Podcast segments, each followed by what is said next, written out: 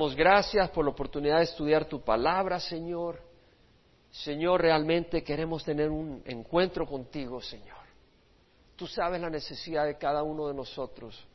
Tal vez estamos desanimados, o tal vez estamos cansados, o tal vez estamos desviados, o estamos en rebeldía, Señor, o estamos confundidos y engañados. Necesitamos tu luz, Padre. Tal vez estamos muertos y necesitamos vida. Tal vez estamos desesperados, necesitamos esperanza. Tal vez estamos en turbulencia, necesitamos paz. Señor, tú sabes nuestra necesidad. Nuestra necesidad mayor es conocer tu amor y experimentarlo. Conocer tu vida y tu esperanza, Señor. Quita cualquier distracción en nuestra mente y que haya un espíritu de gozo mientras estamos escuchando tu palabra y de ánimo y un espíritu sensible para recibir tu palabra. Glorifícate, Señor te queremos ver en medio de nosotros. En nombre de Jesús. Amén. Se pueden sentar. Estábamos en la montaña, Cándido, mi hermano, también estuvo ahí en una conferencia de hombres. Y me habían pedido compartir un tema, y muchas veces que me piden compartir temas, hay propicio traer ese mismo tema a la congregación. Y entonces he decidido traer ese mismo tema a la congregación el día de hoy. El tema tiene un, un título, Cuidando mi relación con Dios cuidando mi relación con Dios. Ese era el título que me habían pedido que compartiera. Y realmente es importante que cuidemos nuestra relación con Dios. Ahora, hay algunos que no tienen una relación con Dios, tienen una relación de enemistad, son enemigos de Dios. Ahora, los que tenemos al Señor, tenemos que cuidar esa relación. ¿Cómo cuidamos esa relación? Primero tenemos que hablar qué tipo de relación es. Y tenemos que entender que nuestra relación con Dios es una relación de amor porque Dios es amor. Y nuestra relación es una relación de amor. Hemos sido creados por Él y para Él, para una relación de amor con Dios. De hecho, en Primera de Juan 4:16 dice el Señor a través de Juan, nosotros hemos llegado a conocer y hemos creído el amor que Dios tiene para nosotros. Hemos llegado a conocer, a experimentar el amor que Dios tiene para nosotros. Y luego dice, Dios es amor. Y el que permanece en amor permanece en Dios y Dios permanece en él. Es decir, si tú quieres tener una intimidad y un contacto con Dios, tienes que permanecer en amor. Si tú no estás amando, si tú no estás en el amor, tú no estás con Dios. Si tú no estás experimentando amor y siendo un instrumento de amor, tu relación con Dios no está buena. Es una relación de amor. Y no estamos hablando de amor de Hollywood. Y esa relación de amor primero es con Dios, pero también es con los hermanos. El Señor Jesucristo dice en primera de Juan 4, 7 al 8, amados, amémonos unos a otros porque el amor es de Dios. El que ama es nacido de Dios y conoce a Dios. El que no ama no conoce a Dios porque Dios es amor. Entonces es una relación, la relación con Dios es amor. Y es amor a Dios porque Él es la fuente de nuestra vida y nos ha creado para esa relación y es una relación de amor con los hermanos. Por eso dice, el que no ama no conoce a Dios porque Dios es amor. Tú no puedes decir yo soy cristiano si tú no amas a los hermanos. Tú dices, bueno, yo amo a Dios, yo voy a la iglesia, pero ¿cómo amas a los hermanos? Si tú no amas a tus hermanos, tú no conoces a Dios. Porque si tú no amas, ¿cómo vas a amar a Dios que no ves si no puedes amar a tu hermano que ves? Dice Juan. Entendemos que esa relación de amor es vital. Ahora, hablando de esa relación de amor que empieza con Dios, tenemos que entender que la Escritura nos da muchos ejemplos de personas que amaron apasionadamente a Dios. Vámonos al Evangelio de San Lucas, capítulo 7, versículo 36. Tenemos el pasaje de algo que ocurrió, no es una parábola, es una realidad. Jesús fue invitado por un fariseo llamado Simón, y este no es Simón el leproso en la historia de María, la de Betania, este es otro Simón, este era fariseo. Y este fariseo invita a Jesús a comer. Y cuando está Jesús comiendo, viene una pecadora y se va detrás de Jesús y se vuelca hacia Jesús, o sea, hacia sus pies, se arrodilla y empieza a derramar sus lágrimas. Dice en el versículo 38, poniéndose detrás de él a sus pies, llorando, comenzó, entendamos que era una mujer pecadora, versículo 37. Vamos a leerlo porque realmente algo muy especial. Mira, dice el versículo 37, había en la ciudad una mujer que era pecadora. Y cuando se enteró de que Jesús estaba sentado a la mesa en la casa del fariseo, trajo un vaso, un frasco de alabastro con perfume. Ella trajo su perfume, algo costoso. Pero mira lo que hace, se pone detrás de él a sus pies y llorando comenzó a regar sus pies con lágrimas. Jesús tenía los pies sucios. Eran sandalias, no zapatos, y caminaban, no andaban en carro. Tenía sus pies sucios. Pero esta mujer, que no es María la de Betania, no confunda las dos historias, viene y empieza a derramar sus lágrimas. ¿Por qué lágrimas? Lágrimas porque reconocía que Jesús era su esperanza. Ella era pecadora, pero conocía que Jesús, en él había perdón y en él había restauración. Y entonces ella viene, había oído a Jesús y ahora viene y no le importaba a la gente, la gente sabía que ella era pecadora. Pero ella viene y empieza a derramar sus lágrimas a los pies de Jesús y a secarlos con su cabello. Sus pies estaban mugrosos de polvo, pero ella viene y se los seca con los cabellos y le besa sus pies. Sí, le empieza a besar sus pies y los unge con su perfume.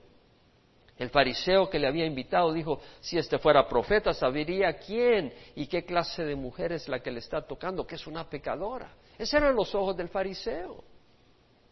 Y respondió Jesús, le dijo, Simón, tengo algo que decirte. Y le dijo, di maestro. Cierto prestamista tenía dos deudores, uno le debía 500 denarios, el equivalente a 50 mil dólares, otro le debía 50 denarios, equivalente a 500 dólares. Y no teniendo ellos con qué pagar, perdonó generosamente a los dos. ¿Cuál de ellos entonces le amará más? Le amará más. Estamos hablando de amores, que Dios es amor y las cosas importantes en el reino tienen que ver con si amas o no amas. Y vemos que dice, supongo que aquel a quien le perdonó más, y Jesús le dijo, has juzgado correctamente, y volviéndose hacia la mujer le dijo a Simón, ¿ves esta mujer? Yo entré a tu casa y no me diste agua para los pies. Era la cortesía mínima que ejercía alguien cuando tenía un invitado. Llamaba al esclavo y el esclavo venía y le lavaba los pies a su invitado. Pero este hombre no había tenido esa cortesía con Jesús y dice, no me ha lavado los pies, pero esta mujer ha regado mis pies con sus lágrimas con sus lágrimas y los ha secado con sus cabellos. No me diste beso, era la cortesía Medio Oriente. Llega, viene un vecino y te besa en, en, la mejilla. Pero dice, pero esta mujer no ha parado de besarme los pies desde que entré. No ungiste mi cabeza con aceite, con el calor del día. Allí en Medio Oriente tú llegabas y venía tu vecino que te recibía y te derramaba aceite en la cabeza para refrescarte, para suavizarte del calor del sol que te había quebrado la piel. Y dice, pero ella me ha ungido con perfume los pies. Por lo cual te digo que sus pecados, que son muchos, Jesús dice, son muchos, esta mujer es pecadora, han sido perdonados porque amó mucho, pero a quien poco se le perdona, poco ama. Esta mujer amó, amó, amó a Jesús, amó mucho a Jesús. Esta mujer era muy pecadora y sabía lo que Jesús había hecho por ella. Y estaba muy agradecida, muy agradecida. Entonces vemos una mujer, el ejemplo de una mujer que ama porque sabe lo que Jesús ha hecho por ella. Y por eso la, lo ama apasionadamente. Tenemos el caso de María de Betania, que esa es otra historia. Seis días antes de la Pascua, eh, Jesús ha sido invitado a la mesa de Simón el leproso, en Betania, la casa de Simón el leproso. Ahí está Lázaro, ahí está Marta, Marta está sirviendo. Cuando viene María y agarra un jarro, un, vaso, un recipiente de alabastro, de perfume de nardo costoso de 300 denarios, equivalente a 30 mil dólares, lo quiebra y empieza a derramar el perfume sobre el cabello de Jesús y sobre los pies y lo seca también con su cabello, siguiendo el ejemplo de la pecadora. Una fortuna la que derrama sobre los pies de Jesús porque María era la que se sentaba a los pies de Jesús a oír las palabras de Jesús. Marta decía, maestro, mira, este, eh, mi hermana, no le importa que yo esté sirviendo, me estoy macaneando, como decimos en Centroamérica, sudando para servir, y ahí sentada a tus pies le dice, Marta, Marta, tú estás preocupada y molesta por tantas cosas, pero una sola cosa es necesaria y ella ha escogido lo mejor, estar a los pies de Jesús, oyendo su voz, oyendo su consejo. Esta mujer amaba a Jesús, María, la de Betania, pero también había visto a su hermano resucitar de la muerte, a Lázaro, a quien ella amaba, a su hermano, y ella estaba agradecida. estaba muy agradecida. Y nosotros deberíamos de estar agradecidos porque Jesús nos ha resucitado espiritualmente de la muerte eterna. Y tenemos por qué estar agradecidos. Y también debemos de estar agradecidos porque tal vez Dios ha, resucitado a tu cónyuge o a tus hijos de la muerte eterna. Y tus hijos tal vez conocen al Señor ya. Y podemos darle gracias a Dios. O tu cónyuge ha sido rescatado de las drogas o de la muerte eterna y tenemos que darle gracias a Dios. Pero vemos ese ejemplo de amor de María de Betania, o tenemos el ejemplo de Pedro, que había dejado todo para seguir a Jesucristo. Y las cosas se ponen color caliente, color de, rojo, de, de hormiga, como decimos en Centroamérica. ¿Por qué? Porque Jesús está diciendo, yo soy el pan de vida. Vuestros padres comieron el maná en el desierto y murieron. Este es el pan que descendió del cielo para que el que coma de él no muera. El que come mi carne y bebe mi sangre tiene vida eterna. Entonces cuando Jesús dice eso, los discípulos empiezan a decir, un momento, el que come mi carne y bebe mi sangre está loco, ¿quién va a comer su carne? ¿Quién va a beber su sangre? Y se escandalizaron y empezaron a abandonar a Jesús muchos de sus discípulos. Y Jesús viendo a sus discípulos, muchos de los discípulos dándole la espalda, que ha de ser muy triste, se volca hacia sus apóstoles y les dice, ¿acaso queréis vosotros también iros? Y respondió, Señor, ¿a quién iremos? Tú tienes palabras de vida. Señor, ¿a quién iremos? Es decir, Señor, no tengo a quién ir. Tú eres todo para mí, dice Pedro. Tú eres mi pasión, tú eres la razón de mi vida. Tú tienes las palabras que me dan vida a mí yo sin tus palabras me muero. Qué distinto a aquellos que tienen mucho problema en sentarse a oír la palabra de Dios. Pero Pedro había descubierto la palabra de Dios. Dice, Señor, ¿a quién iremos? Tú tienes palabra de vida. Y los que hemos experimentado la palabra de Dios sabemos que no queremos ninguna otra cosa más que oír la palabra de Dios. Porque es en el Señor que tenemos esa palabra. Tomás, que dicen el, el que dudó, si no veo, no creo. Y todo el mundo se habla de eso. Pero no te pones a pensar el amor que tenía Tomás a Jesús porque cuando Jesús fue a resucitar a Lázaro a Betania, ya le, dijeron los apóstoles, porque él dijo, vamos a Betania. Dijo, pues, maestro, si hace poco te querían apedrear en Judea.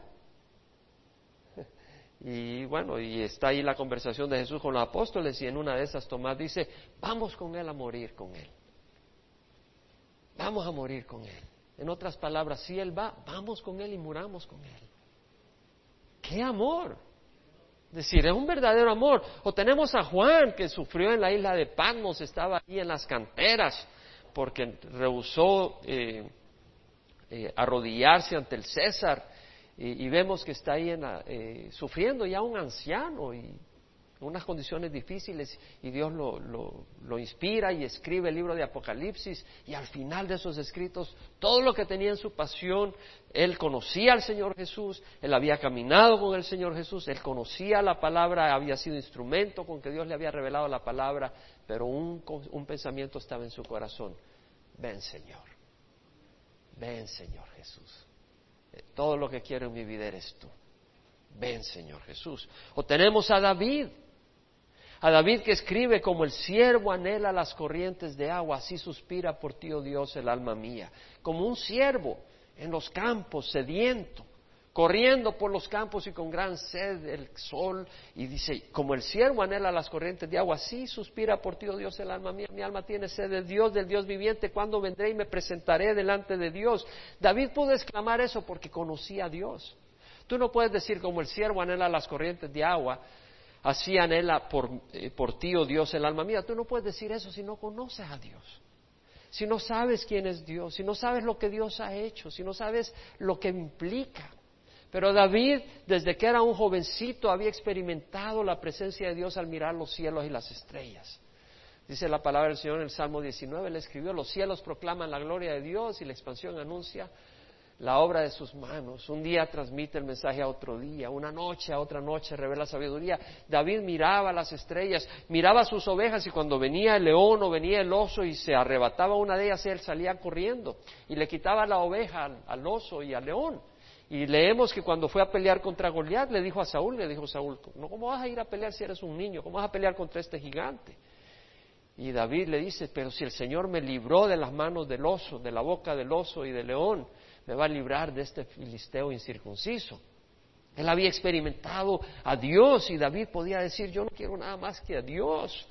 Por eso él dice, yo dije a Jehová, tú eres mi Señor, ningún bien tengo fuera de ti. No quiere decir que David no podía gustar de una buena comida y no disfrutó placeres que Dios le dio y su esposa, o desgraciadamente tuvo más que una, y ahí sí ya la regó, ¿verdad?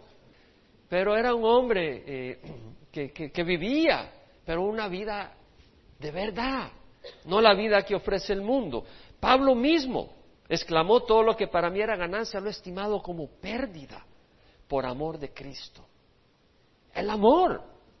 Todo lo que para mí era ganancia, lo he estimado como pérdida por amor de Cristo. Y aún más yo estimo como pérdida todas las cosas. Dice, en vista del incomparable valor de conocer a Cristo Jesús mi Señor, por quien lo he perdido todo y lo considero como basura, a fin de ganar a Cristo y ser hallado en Él. La pasión de Pablo era Jesús, conocer a Jesús, tener la experiencia de Jesús. Hermanos, nuestra relación, nosotros no vivimos una religión, no es una religión lo que vivimos, es una relación con Dios. No es una religión. Y es una relación de amor. No es una relación de negocios, porque hay relación de negocios. No es una relación de negocios, es una relación de amor con el Señor. Y ese amor rota alrededor de Jesucristo. Todo gira, el centro del Evangelio. Dice, bueno, ¿cuál es el Evangelio? Bueno, el centro del Evangelio es Cristo. De hecho, Pablo dijo, los judíos piden señales, milagros, los griegos buscan sabiduría, mas nosotros predicamos a Cristo crucificado. A Cristo, Cristo, piedra de tropiezo para los judíos, necedad para los gentiles, pero para los llamados, tanto judíos como griegos, Cristo es el poder de Dios la sabiduría de Dios. Predicamos a Cristo. El propósito del Evangelio, el centro del Evangelio es Cristo. Y el propósito del Evangelio es Cristo, que estemos con Cristo para siempre.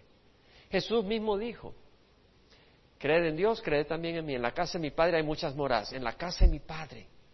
El Señor está diciendo, yo quiero que estén conmigo en la casa de mi papá. Eso habla de intimidad. Eso habla de camaradería. Eso habla de amistad, de amor. En la casa de mi Padre hay muchas moradas. Si no fuera así, os lo hubiera dicho. Me voy a preparar un lugar para ustedes. Y si me voy y preparo un lugar, voy a venir y me los voy a tomar conmigo para que donde yo esté, ustedes estén conmigo. El Señor está diciendo, de todo lo que se trata es que yo quiero estar con ustedes siempre, disfrutando, amándolos, y ustedes conociéndome y amándome. El propósito es amor. Tanto así que Pablo dijo, para mí vivir es Cristo. Todo lo que, para mí la vida es Cristo. Cristo es el centro. Para mí vivir es Cristo y el morir es ganancia. Ahora, si el vivir en esta carne eso significa una labor fructífera, no sé cuál escoger, pues de ambos lados me siento apremiado, teniendo el deseo de partir y estar con Cristo, que es mucho mejor. Estar con Cristo es mucho mejor, dice Pablo. Algunos dicen, no, yo quiero irme a Hawái con cinco mujeres y siete botellas de vodka y cuatro de Smirnoff y no sé qué y lo otro. Esa es la vida para ti. Pablo dijo, no, no, para mí vivir es Cristo. Para mí vivir es Cristo. Y vamos a hablar un poco del Smirnoff y de todo eso en, alguien que lo experimentó, se llama Salomón. Y híjole, a puras penas salió de esa. Algo menos que esa entrega a Cristo es adulterio espiritual. Sin ese amor estamos acabados. Si vas a Primera de Corintios, y de nuevo el mensaje es sencillo, pero es un recordatorio que nos ayuda a centrar nuestra vida. En 1 Corintios capítulo 13, Pablo dice, si yo hablara lenguas humanas y angélicas, pero no tengo amor, soy como metal que resuena o címbalo que retiña. Es decir, si tú no tienes amor, no me importa lo que hagas, lo que sea, si tú no tienes amor, eres puro ruido para Dios. Para Dios eres puro ruido. Y mucho más, ¿a quién se le debe primero amor? A Dios. Si tú no tienes amor a Dios, todo lo que hagas Señor, soy pastor, Señor, yo hago esto, Señor, yo soy director de música, de alabanza, Señor, yo trabajo acá, hago acá y allá, y ay, ay, ay, dice el Señor, si no me amas. Si no hay amor, es como metal que resuena o címbalo que retiñe. Y dice, y si tuviera el don de profecía y entendiera todos los misterios y todo conocimiento y tuviera toda la fe como para trasladar montañas, pero no tengo amor, nada soy, dice. Nada soy si no tengo amor. Hermanos, hay que tener amor a Dios y al prójimo.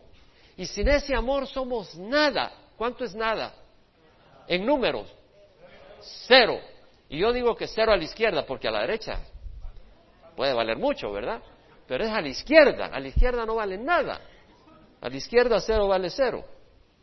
Entonces, si de algo vamos a sacar en esta reunión es que existimos para amar y ser amados por Dios. Yo le decía al Señor la semana pasada, honestamente, Señor, te quiero tocar. Yo te quiero abrazar, le decía. Pero no le decía para decirme, oh, yo soy espiritual. No, yo con una necesidad. Yo te quiero abrazar, Señor. Yo te ¿Dónde estás? Yo sé que está ahí, pero, pero pero, Señor, yo tengo ojos, tengo manos, yo te quiero abrazar. A veces las cosas se pone color de hormiga y, y quiero tener tu proximidad. ¿Dónde estás, Señor? Te quiero tocar. Y estuve leyendo el Evangelio de San Juan capítulo 14 y me habló mucho el Señor, fue una bendición. Fue una bendición, pero no vamos a leer todo eso, pero el versículo 15 dice, si me amáis guardaréis mis mandamientos. Si, amas a Dios, ahora mira lo que dice, si me amáis guardaréis mis mandamientos. El que ama a Dios va a fluir la obediencia de los mandamientos de Dios. Algunas personas ponen el carro antes del caballo. No, el caballo tiene que ir delante del carro. Primero debes de amar a Dios para que puedas ser obediente. Tú no puedes ser obediente si no amas a Dios.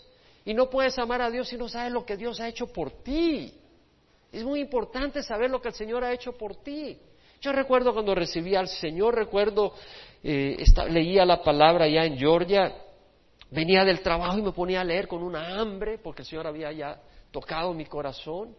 Y, recuerdo vívidamente que leía y me daba cuenta que era un pecador y que Dios me había perdonado y que ya entendía que no había nada que podía hacer, que Él lo había hecho.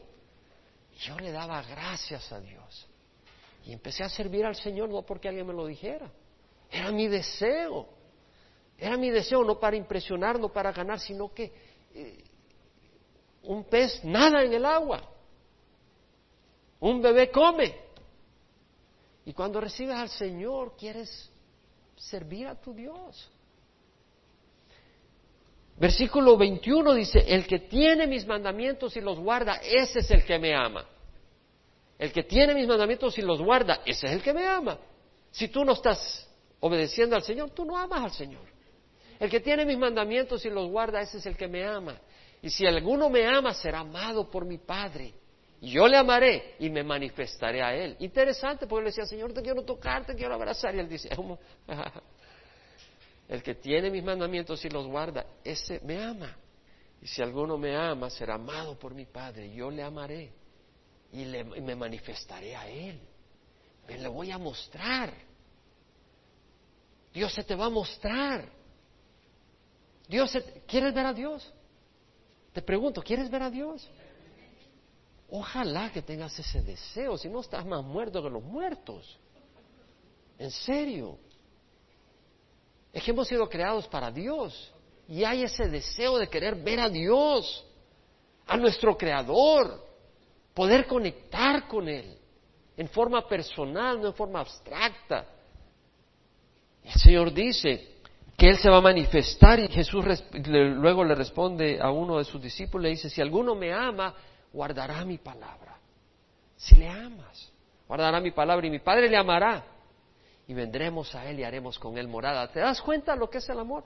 Dice Dios, si tú me amas, vas a obedecerme. Y si me obedeces, mi Padre te va a amar y mi Padre y yo haremos morada contigo. Queremos vivir contigo. Queremos tener esa relación contigo. Queremos estar contigo. Dios quiere estar con nosotros. La vida no tiene sentido aparte de eso. No lo tiene. Pero el amor es más que un sentimiento. Porque a veces tú dices, yo quiero sentir a Dios, pero es que no es un sentimiento. Es más que un sentimiento. Y por eso es necesaria la luz de la Escritura para comprender ese amor y para poder crecer en nuestra relación de amor con Dios. Satanás es fuente de odio y mentira y de muerte. Es enemigo de Dios y del verdadero amor. Ahí se habla de amor en Hollywood, pero es lujuria, es fornicación y termina en desastre. Ese no es un verdadero amor. Ese es un amor que viene de Satanás. No estoy hablando que el sexo entre la pareja sea pecado, ese es un regalo de Dios. Es un regalo de Dios y si un hombre y una mujer aman a Dios, ambos aman a Dios, la relación íntima va a ser máximo de lo que ninguna otra pareja puede experimentar, si aman a Dios y conocen a Dios. Porque es Dios quien, quien diseñó y es Dios quien es amor. Eh, sí, no lo va a dar Hollywood ni lo va a dar la Playboy ni nada de eso. El verdadero amor, la verdadera experiencia de amor solo Dios la da en toda su dimensión.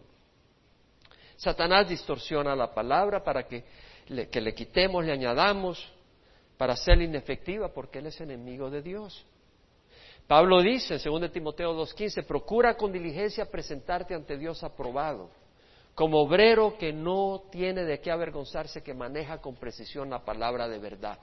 Procura con diligencia presentarte ante Dios aprobado, como obrero que no tiene de qué avergonzarse, que maneja con precisión la palabra de verdad. Es decir, necesitamos conocer la palabra de Dios.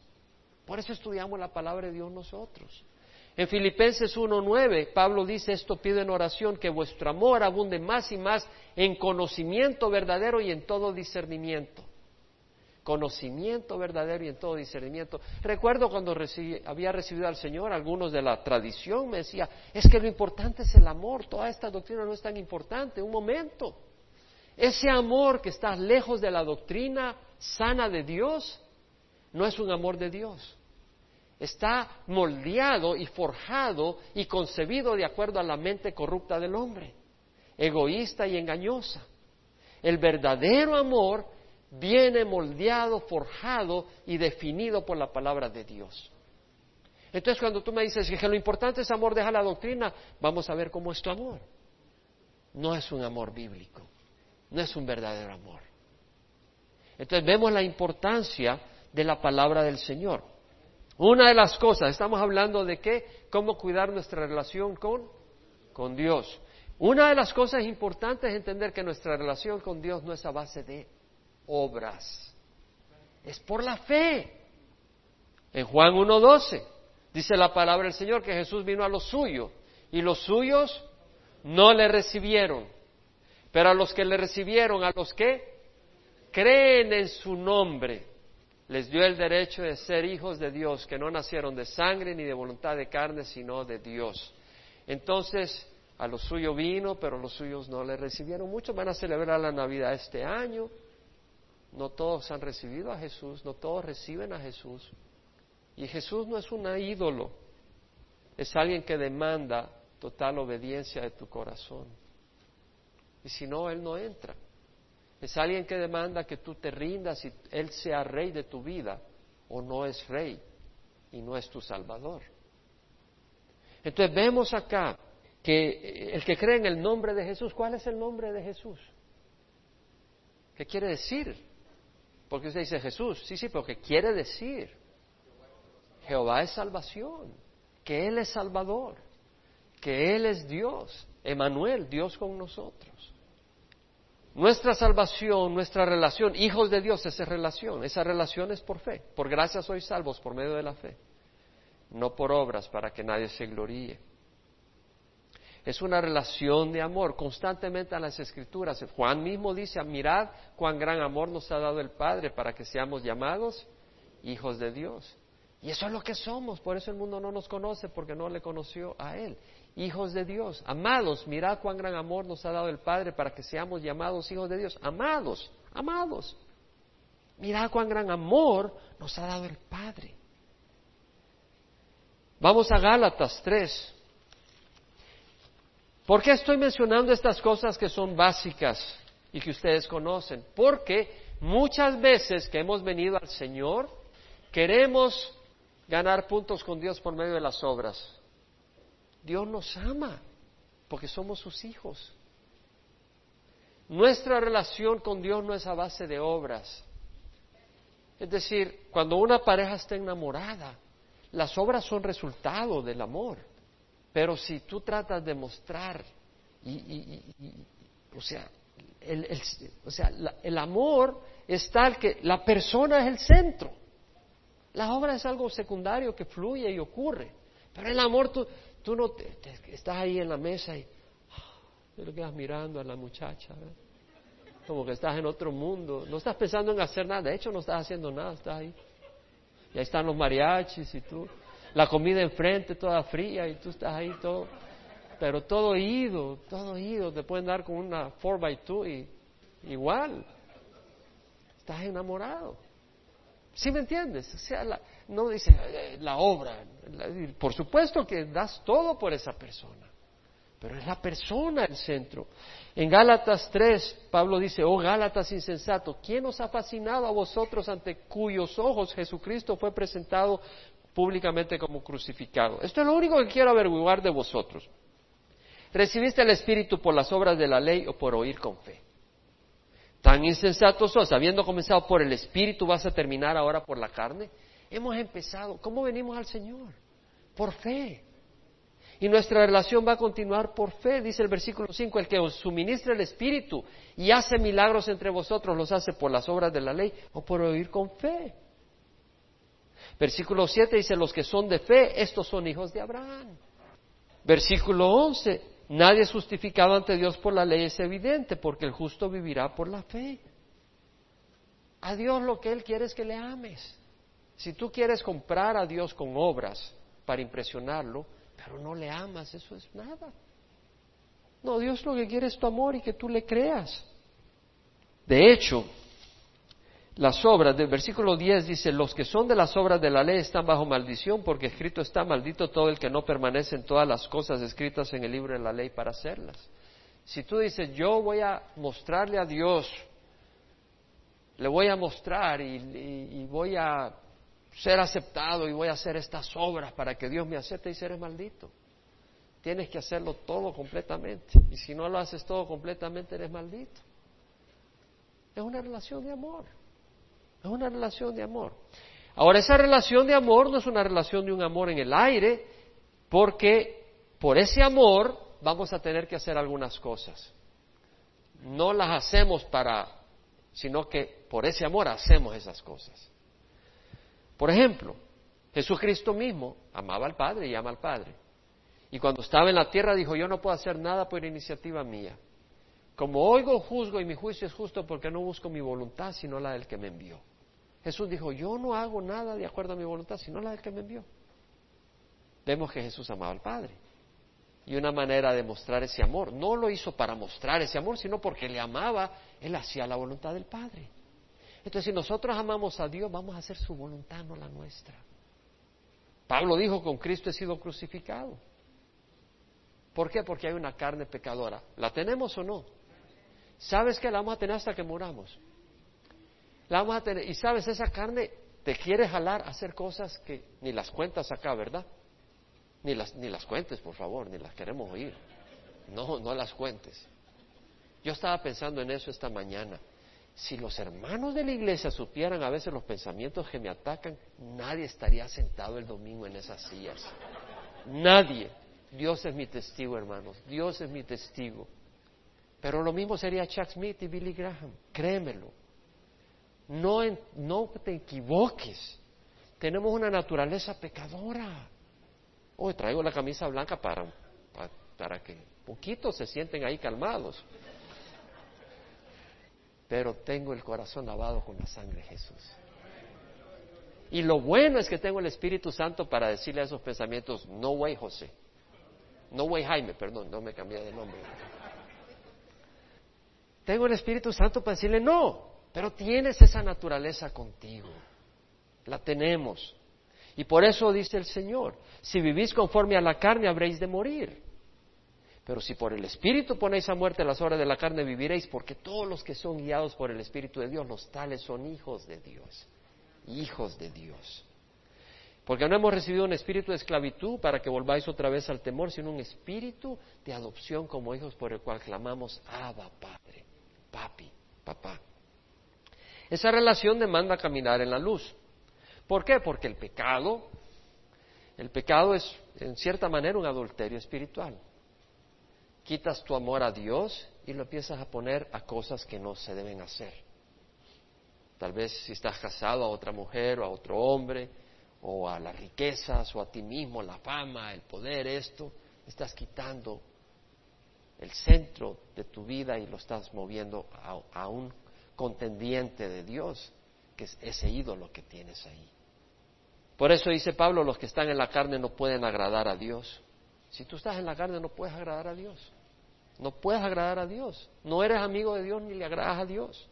Si decimos que tenemos comunión con Él, pero andamos en tinieblas, mentimos. Estoy hablando de cuidar mi relación con Dios. Si estás caminando en pecado, ¿qué relación, mi amigo? No hay relación. Tienes que pedirle a Dios perdón y restaurar tu relación. Nuestra relación con Dios demanda tiempo. Cuando estás enamorado, ¿verdad? Y te vas a comer, tú no llegas y a los diez minutos te levantas y te vas. Y cada quien por su camino, no, te tienen que sacar del restaurante. Porque ahí estás y, te sirvieron una taza de café y el café duró una hora. Y ya están felices que te vas y dicen, no quiero otra tacita de café. Y no es por el café, porque quieres estar ahí. Oswald Chambers dice, la medida del valor de nuestra actividad pública por Dios está en la comunión privada y profunda que tengamos con Él. La prisa es equivocada, siempre hay tiempo para adorar a Dios. ¿Sabes qué? Es una bendición que tengas hambre por la palabra de Dios, pero si no tienes hambre para venir a alabar a Dios, algo está mal. Algo está mal. Porque hay tiempo para adorar a Dios. A mí me encanta, realmente a mí me bendice venir a la alabanza. A mí me encanta venir a nuestra congregación. Tengo que venir además, ¿verdad? Pero no. Pero me gusta venir a la congregación y me gusta venir a la alabanza. De, esto, de hecho, me gustaría que durara más la alabanza. Sí, pero entonces no vendría mucha gente. Y queremos acomodar a medio mundo, hacer un poco aquí y allá y poner un balance. Pero por mí podríamos tener 40 minutos de alabanza. Dice el salmista, buscad al Señor y su fortaleza, buscad su rostro continuamente, continuamente. Ahora, esa relación es una relación extrema, de amor extremo, de veras. Una relación fanática, un amor total. Dios lo requiere. Cuando los judíos vinieron, que Jesús había dejado callado a los, a los saduceos, vinieron los, fariseos y uno de ellos, especialista en la ley, se le acerca a Jesús para probarle y dice, Maestro, ¿cuál es el gran mandamiento de la ley? Jesús le dice, Amarás al Señor tu Dios con todo tu corazón, con toda tu alma, y con todas tus fuerzas. Este es el grande y primer mandamiento. Con todo tu corazón, con toda tu alma. Si te quitan el corazón, el alma y las fuerzas, no hay nada de ti. Es decir, con todo. Tienes que amar a Dios todo, con todo. ¿Con cuánto? Con todo. Amarás al Señor tu Dios con todo tu corazón, con toda tu alma y con toda tu mente. Si ese es el mandamiento de Dios porque es lo más lógico y sabio y no estás ahí, es porque necesitas buscar conocer quién es Dios y lo que Él ha hecho. Y pídele tú a Dios, Señor, ayúdame a conocerte para poder amarte. ¿Cómo vas a amar a alguien que no conoces? Revélate a mí, Señor. Díselo. En Apocalipsis 2, versículo 2, el Señor le escribe a la iglesia de Éfeso y le dice, yo conozco tus obras, tu fatiga y tu perseverancia, y que no puedes soportar a los malos. Era una iglesia que trabajaba, que se cansaba sirviendo al Señor, tenía servicio los lunes, martes, miércoles, jueves, viernes, sábado, domingo. Los servicios de oración terminaban a las cinco de la mañana, tenían eh, ministerio de comida, ocho días a la semana. Había una cantidad de trabajo y de servicio no soportaban a alguien que, que traía doctrina mala. Venían los testigos y los llevaban presos. Venían los mormones y no salían vivos. Dice, tienes perseverancia y has sufrido por mi nombre y no has desmayado, pero tengo esto contra ti que has dejado tu primer amor. Y lo que está diciendo es que es posible estar involucrado sirviendo a Dios pero que de repente la motivación ya no es el amor a Dios. Es posible que estés involucrado y de repente lo que está pasando es que, wow, la gente se empezó a impresionar de tu ministerio. Y tú estás bien encarrilado en ese ministerio porque te gusta la gente cómo responde a tu ministerio. Y ya no es el amor a Dios. O cualquier otra razón. Lo único que yo puedo saber es de que obviamente el amor no fue la motivación principal de la iglesia de Éfeso en ese momento. Y si lo que nos está motivando a nosotros no es el amor a Dios, el Señor dice, no me interesa. Es como que si una persona haga cien mil cosas por su esposa, pero lo que no le motiva el amor, sino otras razones, o viceversa. Y no es el amor. Es algo frío, es algo muerto. Oswald Chamber dijo, cuando la pasión por almas eclipsa la pasión por Cristo, Satanás ha venido como un ángel de luz. Es decir, tenemos que tener pasión por las almas. Pero si la pasión por las almas es mayor que mi amor por Cristo, ¿qué es lo que está motivando esa pasión? Decir, oh, tantos vinieron al Señor. Oh, Señor, es que yo te amo, yo quiero que otros te amen, ¿verdad? Yo sé que los hermanos que están yendo a compartir, pienso yo y creo en mi corazón, lo hacen porque aman al Señor. Pero eh, tenemos que cuidar qué es lo que hace. Nuestra vida no tiene sentido aparte de un amor hacia Dios. En Eclesiastés 1, 12 al 18, Salomón dijo, yo el predicador he sido rey sobre Israel en Jerusalén y apliqué mi corazón a buscar, investigar con sabiduría todo lo que se ha hecho bajo el cielo. En la mucha sabiduría hay mucha angustia y quien aumenta el conocimiento aumenta dolor.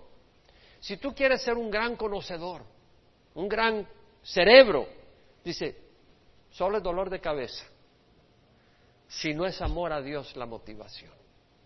Si tú quieres ser un gran hombre sabio, pero no es amor a Dios lo que te motiva, te va a dar más dolor de cabeza. Porque ahora vas a tener más sabiduría y ver tanto necio que no quiere escuchar lo que tú le quieres decir. ¿Sí? Y ahora vas a tener más dolor de cabeza. Ahora dice en Eclesiastés 2, 1 al 11, dice, yo dije en mi corazón, ven ahora, te probaré, te probaré con el placer, diviértete. Y algunos dicen, amén, amén, amén. Así dijo Salomón. Y no me mires mal, Ítalo, porque sé que en la carne algunos dicen amén, amén, amén.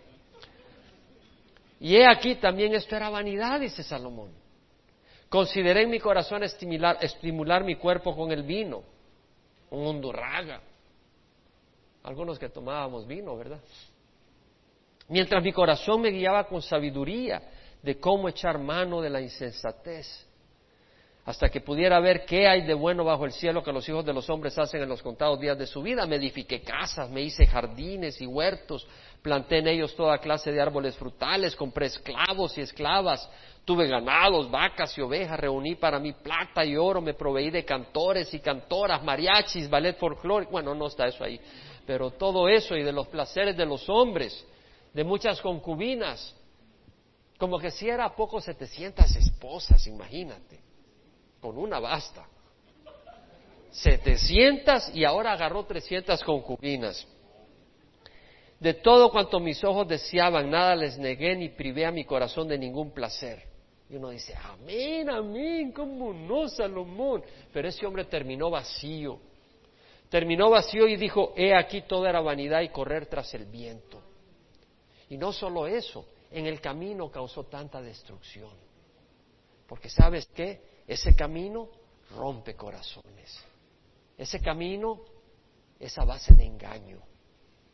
Engaña, miente, traiciona, le da la espalda, es insensible porque el que reina es el yo, el yo, el yo y el yo es un capataz ingrato que no tiene ninguna sensibilidad por ti, excepto por el yo.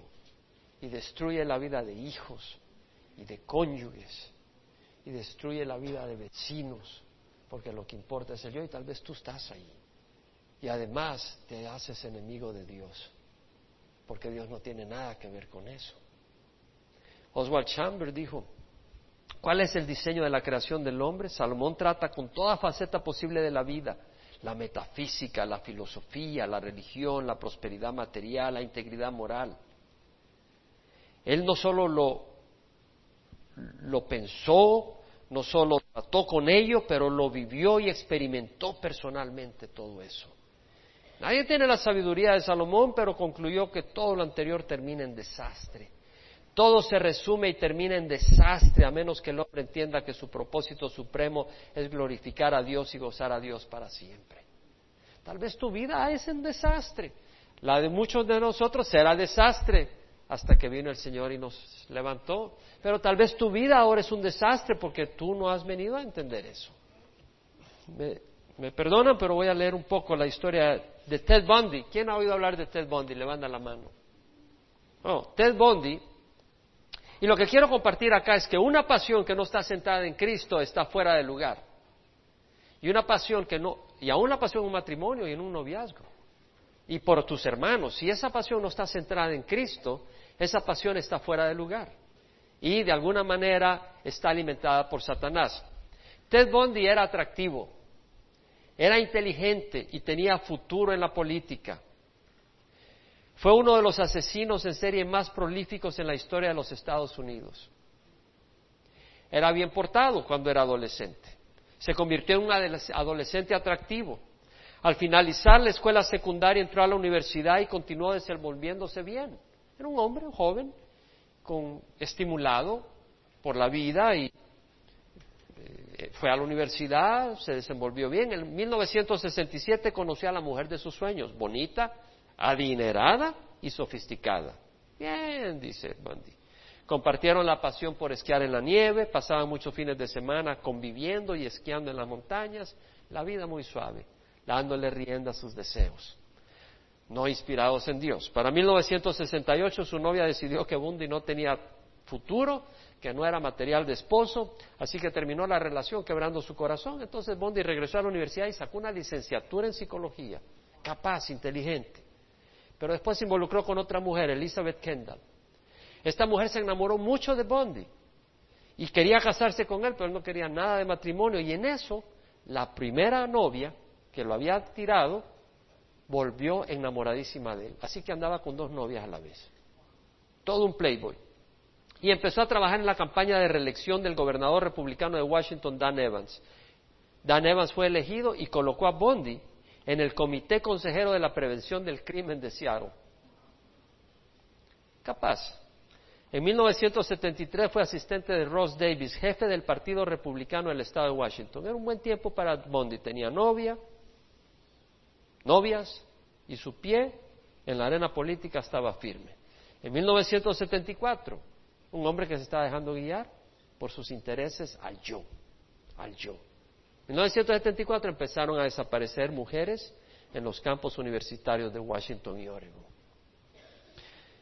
En 1974, un hombre atractivo que se presentó con el nombre de Ted se acercó a dos mujeres en un parque estatal de Seattle les pidió que le ayudaran con su velero, pero ellas rehusaron. Más tarde ese mismo día, otras dos mujeres fueron vistas con él, pero nunca más fueron vistas.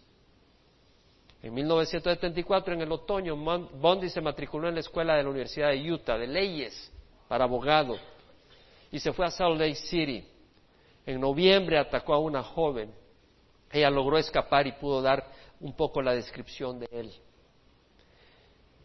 La misma hora que esa muchacha se le había escapado, a las horas de ese ataque, David Ken, de 17 años, desapareció para no volverse a ver. Caminantes descubrieron el cementerio de huesos, en un, descubrieron un cementerio de huesos en ese tiempo en un bosque de Washington. Identificaron a estos huesos de mujeres desaparecidas de Washington y Utah. Debido a algunas descripciones que mencioné, lograron atrapar a Bundy. Fue llevado a la a la cárcel, pero logró escapar y se fue a, Tallahassee, donde estaba cerca de la Universidad Estatal de la Florida, tomando clases. Y se metió en la casa de la confraternidad Chi Omega de la universidad, una confraternidad de mujeres, el 14 de enero. Golpeó brutalmente con un objeto pesado a dos mujeres y las estranguló, habiendo violado y mordiendo bestialmente a una de ellas. A otras dos las golpeó con un tronco. Estas sobrevivieron gracias a una compañera de cuarto que iba llegando e interrumpió la situación, pero esa misma noche otra mujer fue atacada. El 9 de febrero del 78, Bondi asesinó de nuevo, en esta ocasión a Kimberly Leach, de 12 años de edad. La secuestró y la mutiló.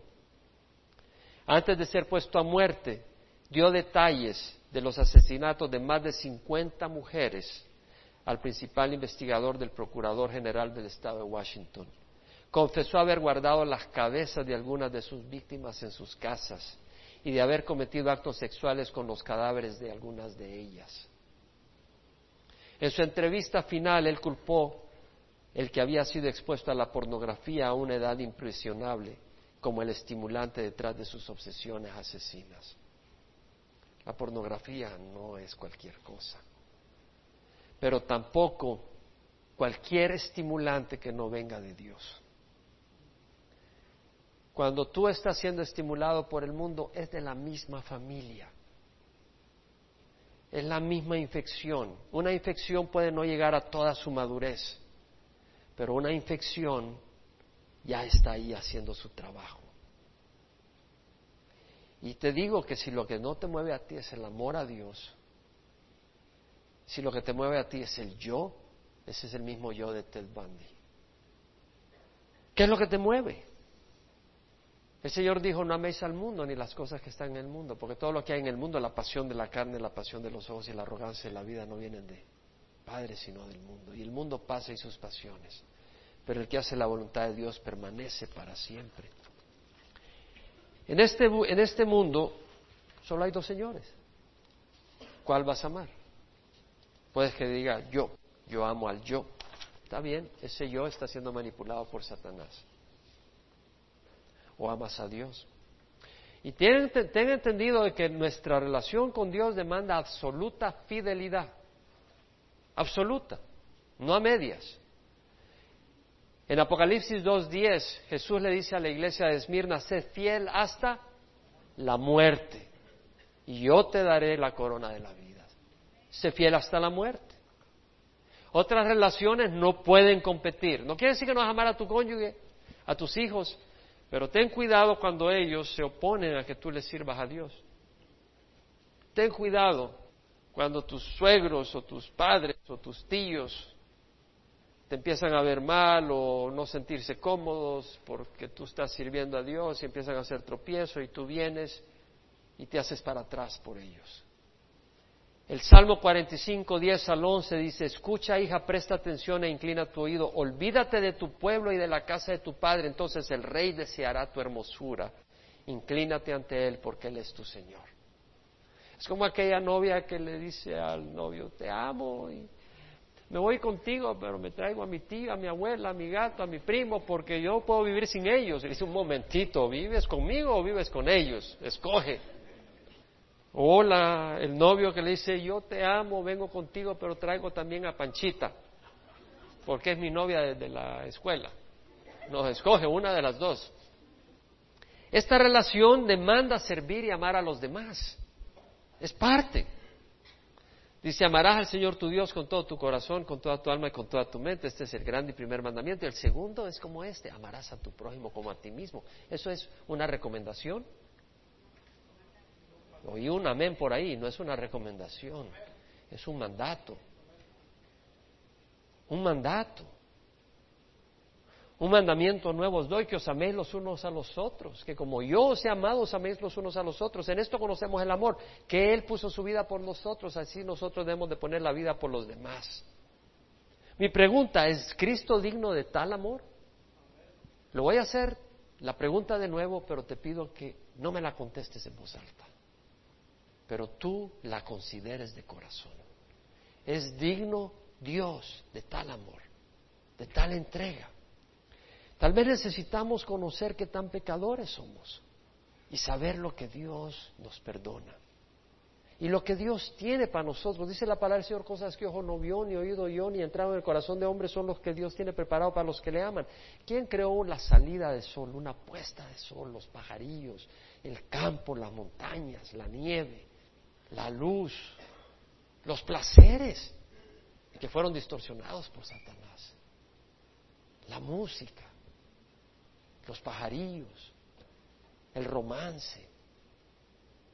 todo lo que Dios tiene. Dice que ninguna cosa retiene Él de los que andan en integridad.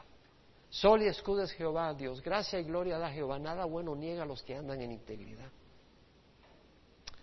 Yo le decía al Señor, Señor, te quiero tocar y voy a contar una historia un poco personal que tiene que ver con un incidente que tuve esta semana con alguien de la congregación. No voy a mencionar el nombre. Pero esa mañana esa hermanita, por nombre hermanita, se levantó muy feliz porque era un día muy especial para ella. Era su cumpleaños. Estaba muy feliz. Y estaba orando en la mañana. Y dice, le voy a hablar a mi pastor, pastor, felicíteme que es mi cumpleaños. Y el Señor le dijo, no le hables, Él te va a llamar y te va a dar un pastel. Y dice, ¿cómo va a hacer eso, Señor, si ni sabe que es mi cumpleaños? Y ese día decidí ir a la superior hacer unas compras. Y en lo que voy llegando al parqueo, me estoy parqueando y veo a la hermanita por ahí. Hermanita, hermanita, le grito, le pito, le hago de todo, casi me subo al carro para hacerle llamar la atención. Y viene con gran prisa. Pastor, hoy es mi cumpleaños, felicíteme. Happy birthday, le digo happy birthday, Dios te bendiga, qué gusto verte, qué alegría, ya. ¿Y qué viene a hacer? Me voy a comprar unos bolillos. Ah, bueno, qué bien. Ya se fue. Y digo, le debería de comprar un pastel. Dios es mi testigo. Y salgo corriendo detrás de ella en el súper a buscarla. Hermanita, ¿qué pasa? Déjame conseguirte un pastel. Se me queda mirando. Y vamos, ya escogió su pastel y todo. Y a los dos días me llama llorando. Pastor, le tengo que decir. Yo esa mañana estaba orando. Y el Señor me dijo, él te va a llamar y te va a dar un pastel. ¿Y cómo va a ser posible, Señor? Y pastor, usted estaba haciendo lo que Dios me dijo iba a hacer. Y para mí fue una gran bendición porque Dios me estaba dando a entender, número uno, yo no podía haber ido allí a esa hora y parquearme en ese lugar y ver a esa persona si Dios no me estaba guiando, yo sin saberlo. Y esa hermanita no podía haber llegado a ese lugar, a ese parqueo, a esa hora, si Dios no la estaba guiando. Y realmente yo sentí un gran gozo de poderle comprar ese pastel. Y ese gozo solo viene del Espíritu Santo que habita en uno. Y te voy a decir algo, y el Señor me estaba diciendo, ya ves, si yo estoy contigo, Jaime, te guío, te doy gozo, Dios está con uno. Es una relación de amor. A veces no le vamos a poder tocar, ¿verdad? Como quisiéramos, pero Él va a estar con nosotros. Y un día lo vamos a poder tocar. Vamos a pararnos. Yo te invito a que cierres los ojos. Tal vez tú no tienes una relación con Dios porque no has rendido tu vida. Tal vez tú no tienes una relación con Dios de amor porque estás caminando en pecado. Yo te invito a que hoy recibas al Señor.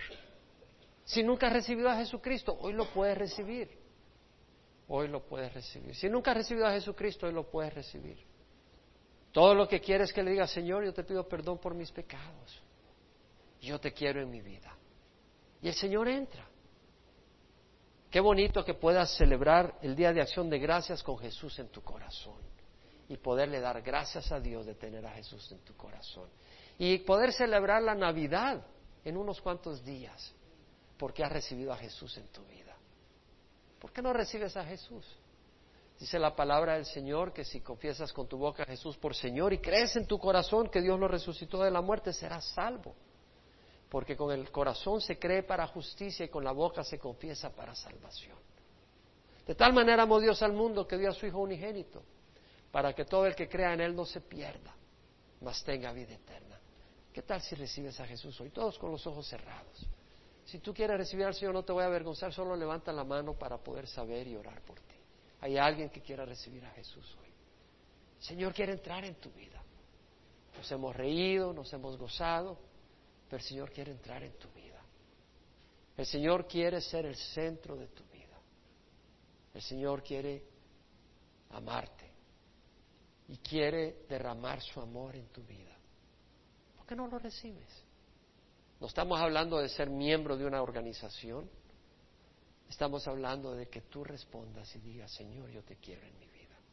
¿Hay alguien acá que quiera levantar la mano y decir, yo quiero recibir al Señor? Tal vez ya todos lo conocen. Pero si hay alguien en el salón familiar, tal vez, que no ha recibido al Señor. O acá mismo, ora conmigo. Si ese es tu deseo, ora y no te avergüences. Padre Santo, te ruego perdón por mis pecados. Hoy recibo a Jesús como Señor y Salvador de mi vida. Quiero que entres a mi corazón y que me dirijas y me guíes y seas la razón de mi ser, Señor. Perdona mis pecados. Recíbeme, Señor.